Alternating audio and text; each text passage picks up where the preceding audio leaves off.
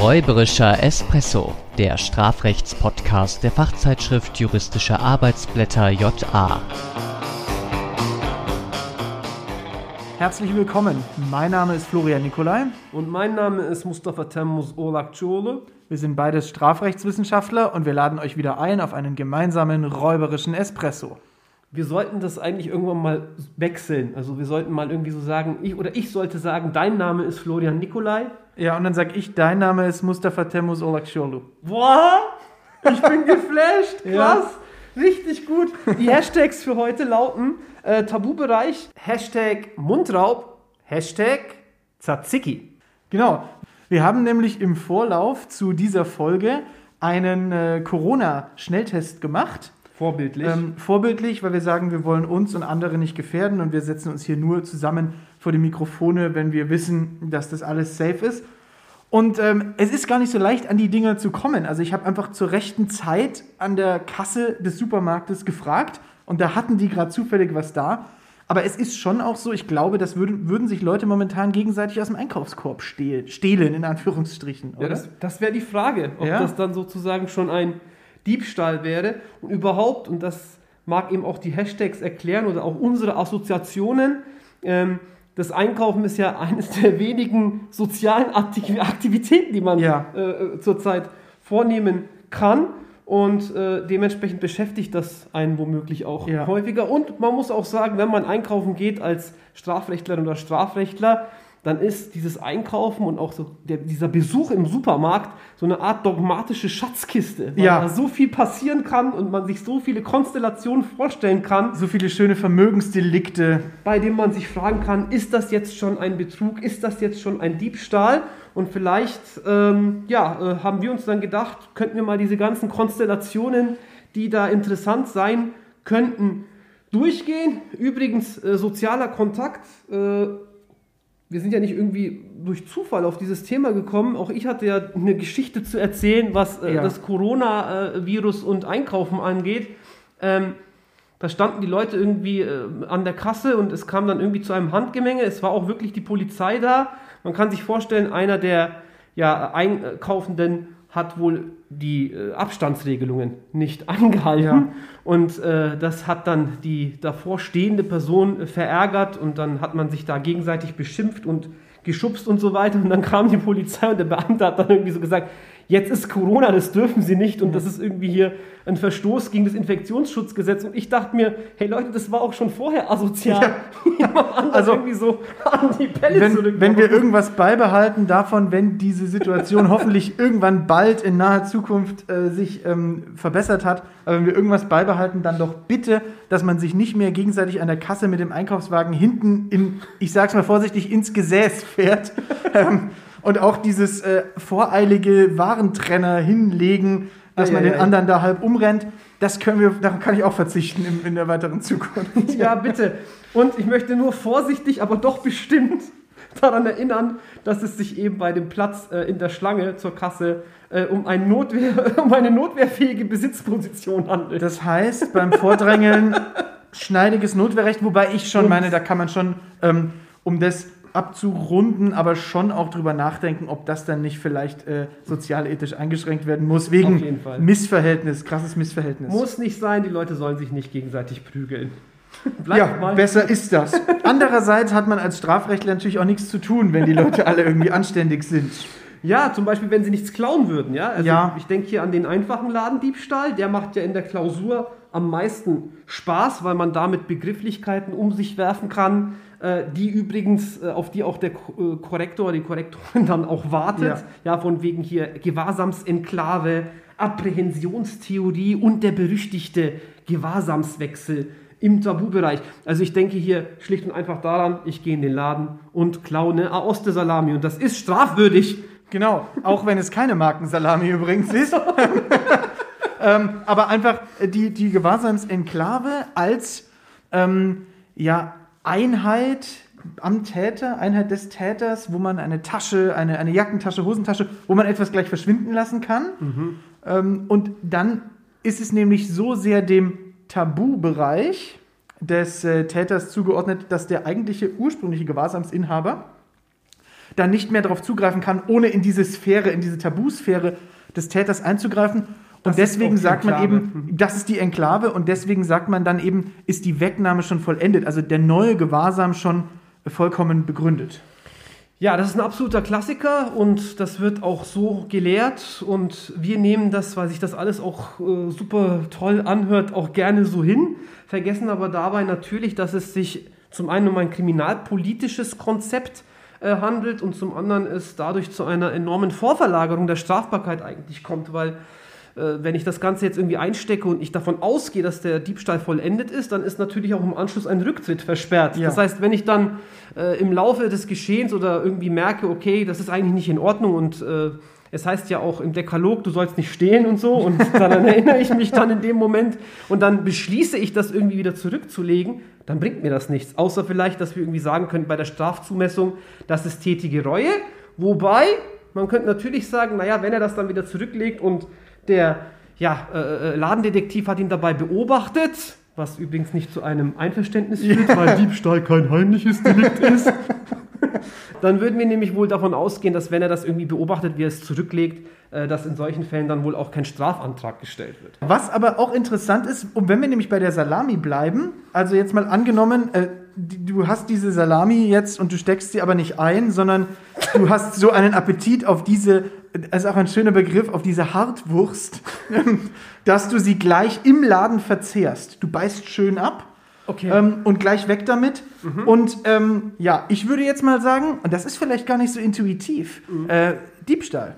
Ja, äh, frag mal die Leute da draußen, also vor allem Rechtslein, wenn Ja. äh, man die fragen würde, naja, wie ist das eigentlich, wenn sie die Dinge direkt im Supermarkt verzehren? Aber ich will das doch bezahlen. Genau, also wenn man das dann irgendwie auch äh, dem Kind reicht, um das Kind ruhig zu stellen, Lolli Ja. oder so, oder so ein, so ein äh, Milcheis oder so, Ja. äh, in diesen Konstellationen, wenn man von Anfang an die Absicht hat zu zahlen, wie du es so äh, gerade schön betont hast, dann könnte man ja meinen, das ist überhaupt gar nicht irgendwie, da ist nicht das Vermögen betroffen oder jedenfalls soll das Vermögen nicht geschädigt werden, da fehlt es irgendwie am Vorsatz, aber da vergisst man dann eben natürlich, dass es sich bei 2,2 oder das weiß man nicht Ja. als Laie, dass es sich beim 242 um ein Vermögensdelikt im äh, weiteren Sinn halten, handelt, als eben eine ganz konkrete Position des Vermögens, nämlich das Eigentum geschützt wird. Und wenn man jetzt eben auf die Wegnahme abstellt und zumal auch eben äh, die Wegnahme derart auslegt, dann wird man wohl sagen, wenn man das Zeug schluckt, Ja. dann ist das wohl die stärkste Form der Gewahrsamsenklave. Genau, dann- dann, umschließt meine Magensäure sozusagen ja. diese körperliche Sache. Dann ist die Wegnahme vollendet und äh, man hatte Vorsatz und man hatte auch Zueignungsabsicht. ja, Ähm, und die war auch ähm, nicht, nicht die Absicht, das ist ganz wichtig, nicht die Absicht muss rechtswidrig sein, sondern die Absicht auf, die muss auf eine rechtswidrige Zueignung gerichtet sein. Und in dem Moment, äh, bevor wir bezahlt haben, gibt es auch noch keinen Anspruch auf Übereignung. Deswegen ist die Zueignung Ja, weil auch kein rechtswidrig. Genau. Ja, kein es, Kaufvertrag. es kam noch kein Kaufvertrag zustande. Ähm, natürlich, wenn man das hinterher bezahlt, wird vermutlich kein Strafantrag gestellt werden und auch ansonsten, ähm, wenn man bezahlt und hinterher heißt es, ja, aber Sie haben das doch schon verzehrt, ähm, dann wird kein Staatsanwalt, keine Staatsanwältin, würde ich jetzt mal behaupten, das Verfahren dann nicht einstellen. Ja, also jedenfalls hätten wir die Möglichkeit ja über die Opportunitätseinstellung nach 153, aber dass bereits eben ein Strafantrag, der ja erforderlich ist, nach 248a gestellt wird, selbst das erscheint schon sehr unwahrscheinlich und gegebenenfalls kann man ja auch mal einfach fragen, wie wäre es damit? Ja. Also es geht ja auch so ein bisschen hier ähm, um die äh, Situation, dass wir eben trotzdem uns atypisch Ja. verhalten. Die Dinge sind dafür da, dass man sie dort kauft und dann eben zu Hause verzehrt. Und wenn man dann eben es mal nicht abwarten kann, weil man eben so durstig ist, dann kann man auch fragen und sagen, ich will das bezahlen, kann ich nicht vielleicht irgendwie jetzt schon mal trinken? Und dann kann auch dieses besondere Einverständnis im Einzelfall erteilt werden. Weil was wäre sozusagen äh, die Folge, wenn wir jetzt sagen, naja, es gibt ja eben sozial adäquate Handlungen, nehmen wir das aus dem Bereich des äh, Schutzbereichs des 242 heraus, wollen wir nicht vielleicht teleologisch reduzieren, wurde ja zuletzt im Kontext des Containers ja auch noch äh, relevant und diskutiert. Ähm, wenn wir sagen würden, das ist dann eben kein Diebstahl, wenn man es dann irgendwie verzehrt und schon die Absicht hat zu bezahlen, was ist dann, wenn man plötzlich beschließt, doch nicht zu bezahlen? Äh, hier erscheint es mir dann, äh, oder würde es zu merkwürdigen Ergebnissen meines Erachtens führen, dann plötzlich eine Straflosigkeit anzunehmen. Denn, das ist ganz wichtig, die Zueignungsabsicht ähm, muss im Zeitpunkt der Wegnahme vorliegen. Also wenn ich erst wegna wegnehme und dann hinterher durch die Kasse gehe und sage, jetzt zahle ich es doch nicht, äh, dann reicht das nicht. Also dann würden wir wahrscheinlich bei einer Unterschlagung landen. Richtig, das wird vielleicht noch, da gibt es auch noch mal schöne Fälle dazu, gerade bei der Wegnahme, ich denke hier an die Wegnahme eines Einkaufswagens, den wir dann irgendwie vielleicht Oh nicht ja. zurück, zu, äh, zurückbringen. Aber wenn wir schon mal beim Einkaufswagen übrigens sind, du hast es ja gerade gesagt, äh, mit diesem Corona-Schnelltest. Ja, ich glaube, dass es die deswegen auch an der Kasse gibt, damit es da keine Prügelei gibt im, im Supermarkt ähm, oder dass sie nur online vertrieben werden teilweise. Und äh, da, da gibt es aber auch ganz andere ähm, vorstellbare Konstellationen. Das zum Beispiel, ähm, mir ist da eine, eine, eine äh, interessante Situation bekannt, ähm, das ist aber schon über 20 Jahre her, schon fast 30 Jahre her. Äh, da hat eine, eine Mutter ähm, eine Winterjacke für ihren Sohn äh, kaufen wollen. Und die ganz tolle Winterjacke, die sie kaufen wollte, die gab es nicht mehr in der, in der Größe des Sohnes damals. Ähm, aber Wel- in einem Welche anderen. Farbe hatte die Winterjacke? Oh, das weiß ich nicht mehr. oh! das weiß ich aus der Geschichte, wie sie mir erzählt wurde, nicht mehr. Okay. Ähm, von, äh, ja. Ähm, und, ähm, Das habe ich, das hab ich nicht aus dem Konzept ja, gebracht. aber es ist alles gut. Alles gut. Jedenfalls war dann eben diese Winterjacke auch in der entsprechenden Größe, aber in dem Einkaufskorb einer anderen einkaufenden Person. Ähm, zumindest bis zu einem gewissen Zeitpunkt. Und später war sie dann eben doch im Einkaufskorb äh, besagter Mutter. Das, das ist mir bei wirklich übrigens auch mal passiert. Ja. Da wollte ich mir irgendwie einen Schnapp machen. Das war Ja. irgendwie so ein Tablet äh, im Supermarkt und das hatte ich mir auch in den Einkaufswagen gelegt. Es war das letzte Tablet zu diesem super Preis und ich wollte unbedingt dieses Tablet haben. Und dann hatte ich mir nochmal beschlossen, mir am Abend einen Gurkensalat zu machen. Wirklich ernsthaft. Und äh, beziehungsweise kein Gurkensalat, sondern ein Jajik. Und ich möchte Ah. bitte Jajik abgegrenzt wissen Ja. zu Tzatziki. Ah, okay. Das Weil Jajik wird aus Joghurt gemacht, Tzatziki aus Quark. Ah, das machen die okay. Griechen Ja. und die Türken Okay. machen Jajik. Auf jeden Fall habe ich, äh, wollte ich mir einen Jajik zubereiten. Jajik.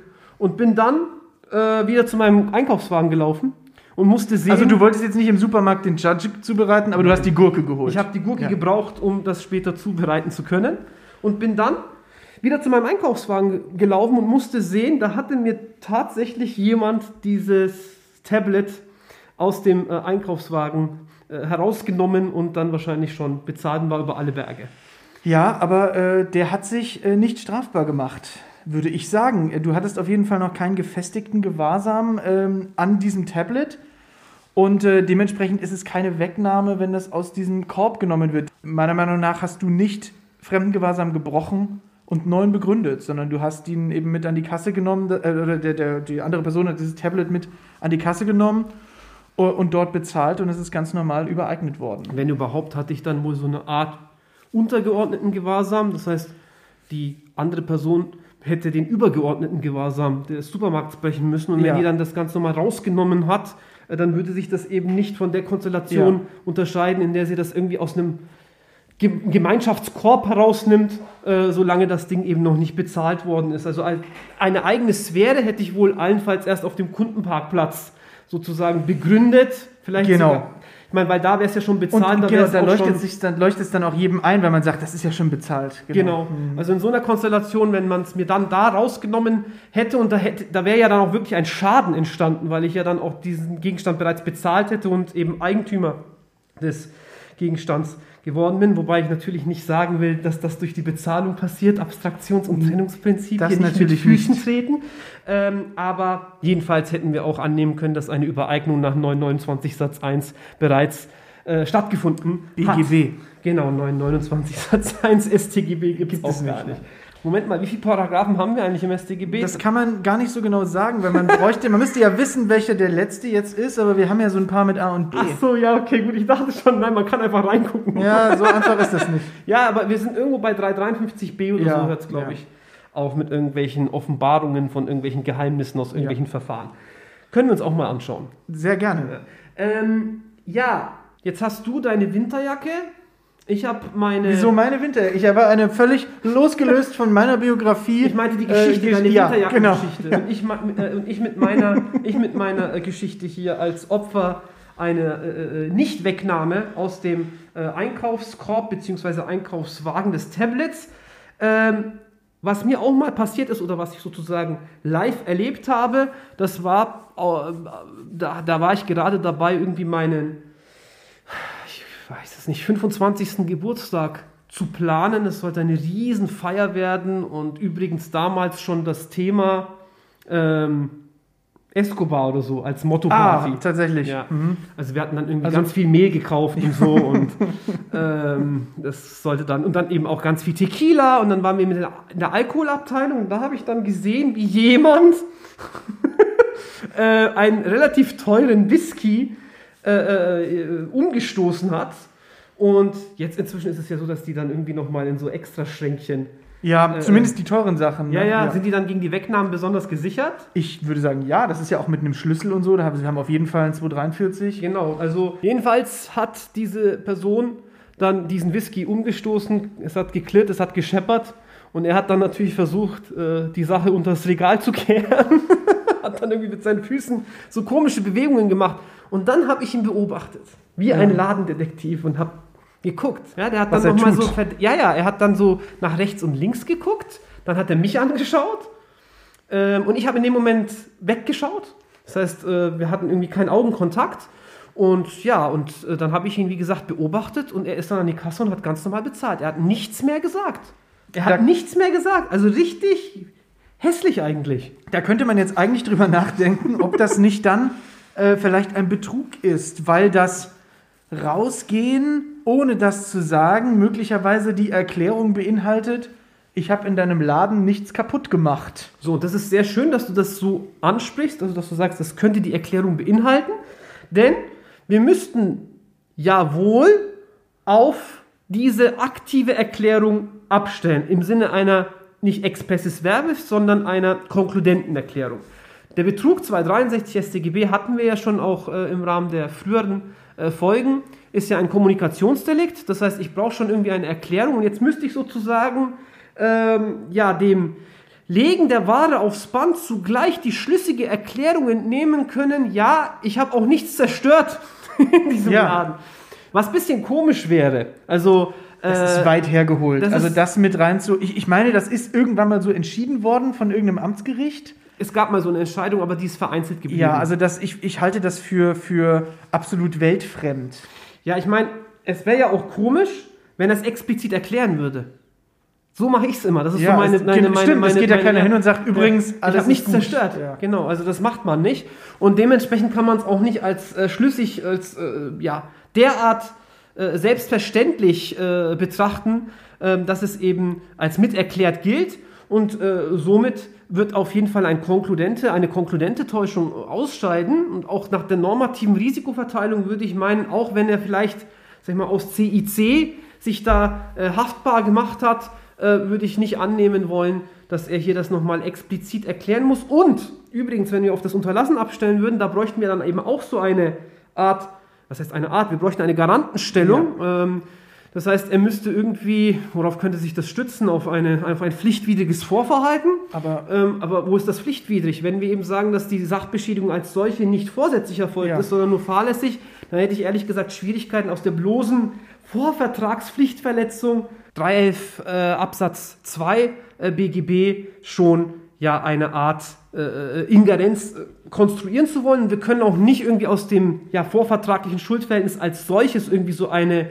ja, Garantenstellung aus Treu und Glauben konstruieren. 242 BGB, das funktioniert alles. Oder, oder ein irgendwie geartetes äh, Näheverhältnis äh, Kunde und ähm, Geschäftsbetreiber. Also das äh, Was ist mich weit hergeholt. Was mich übrigens immer so ein bisschen äh, äh, daran erinnert, dass eben das unerlaubte Entfernen vom Haftungsort, ich sag's mal jetzt hier, ja, äh, dass, dass das erstmal straflos ist, aber dass wir in dieser ganz konkreten Konstellation des 142 StGB, also beim unerlaubten Entfernen vom Unfallort, sagen, das ist strafwürdig. Das wird ja jetzt unterschiedlich erklärt, das müssen wir an dieser Stelle nicht vertiefen, aber da sollte man schon ein gewisses kriminalpolitisches Problembewusstsein mitbringen. Das heißt, wenn ich was kaputt mache aus Versehen und ich sage das nicht, dann ist das nicht strafbar, außer es passiert im Straßenverkehr. Genau, absolut. Also außer es besteht ähm, eine irgendwie geartete Garantenstellung und daraus erwachsene Garantenpflicht, dass ich dann äh, wegen Unterlassen dieser Erklärung möglicherweise strafbar bin. Aber die grundsätzliche Wertung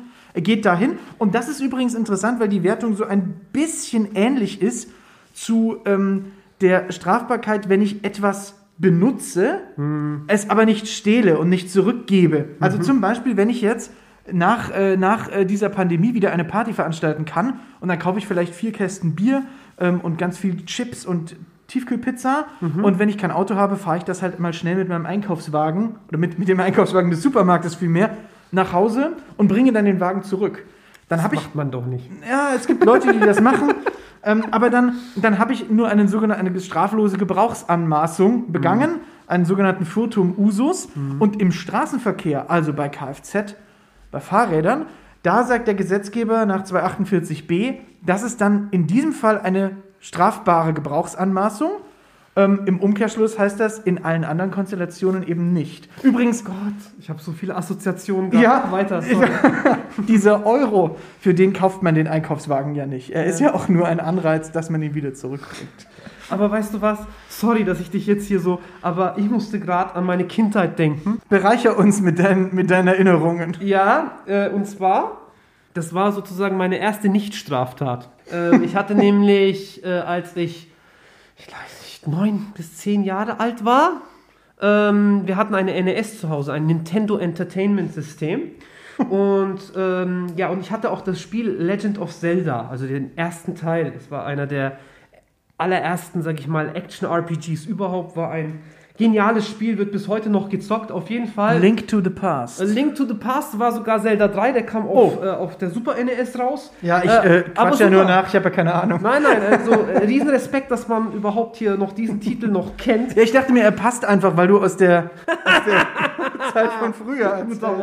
Okay, nein, also und auf jeden Fall, um äh, zu dem strafrechtlichen Part zu kommen. Äh, ich bin hängen geblieben in dem Spiel, also ich kam sozusagen, ich bin nicht hängen geblieben, sondern ich kam nicht weiter.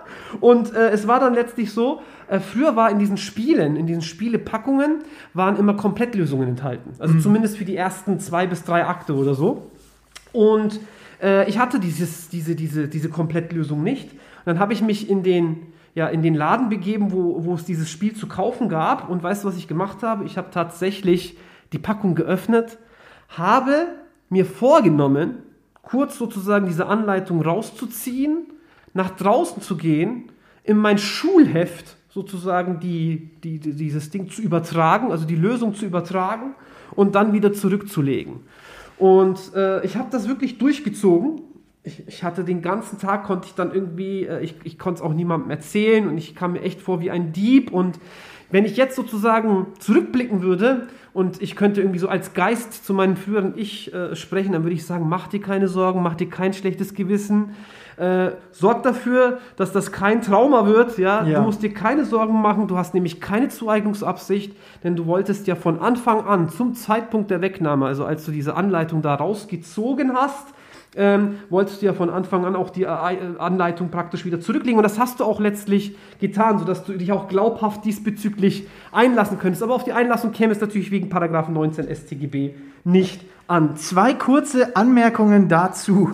Zum einen, macht das trotzdem nicht nach. Denn Kinder. Denn man weiß natürlich nicht, äh, wenn dann zum Beispiel diese Spiele versiegelt sind und so weiter. Ah, okay. Da können noch lauter andere Straftaten ja mit verwirklicht sein. Es wird auch immer ein bisschen schwer zu sein, äh, schwer sein darzulegen. Ich wollte es ja wieder zurückbringen. Ähm, und zum anderen und das andere, die andere Frage, die sich vielleicht gerade auch jetzt unseren jüngeren Hörerinnen und Hörern stellt, warum ähm, Mustafa nicht einfach die Lösung gegoogelt hat. Naja, er war damals zehn und das ist jetzt dann auch schon Damals gab es das ein oder andere Jahr Damals gab es Alta Vista.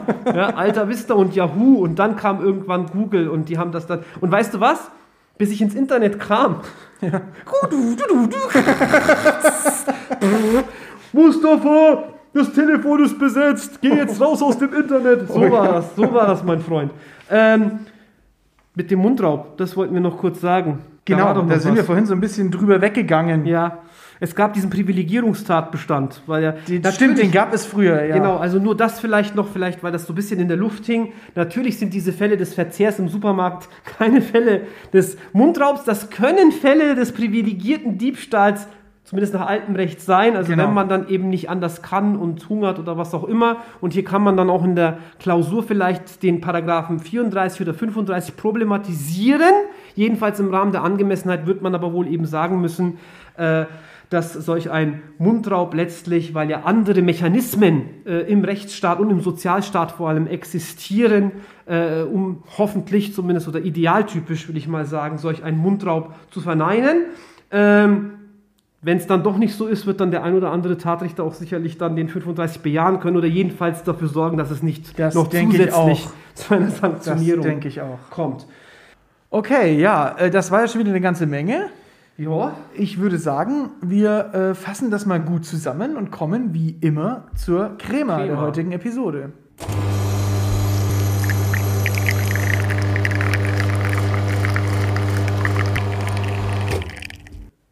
Der Verzehr von Lebensmitteln im Supermarkt vor dem Bezahlen stellt regelmäßig einen Diebstahl gemäß 242 Absatz 1 StGB dar.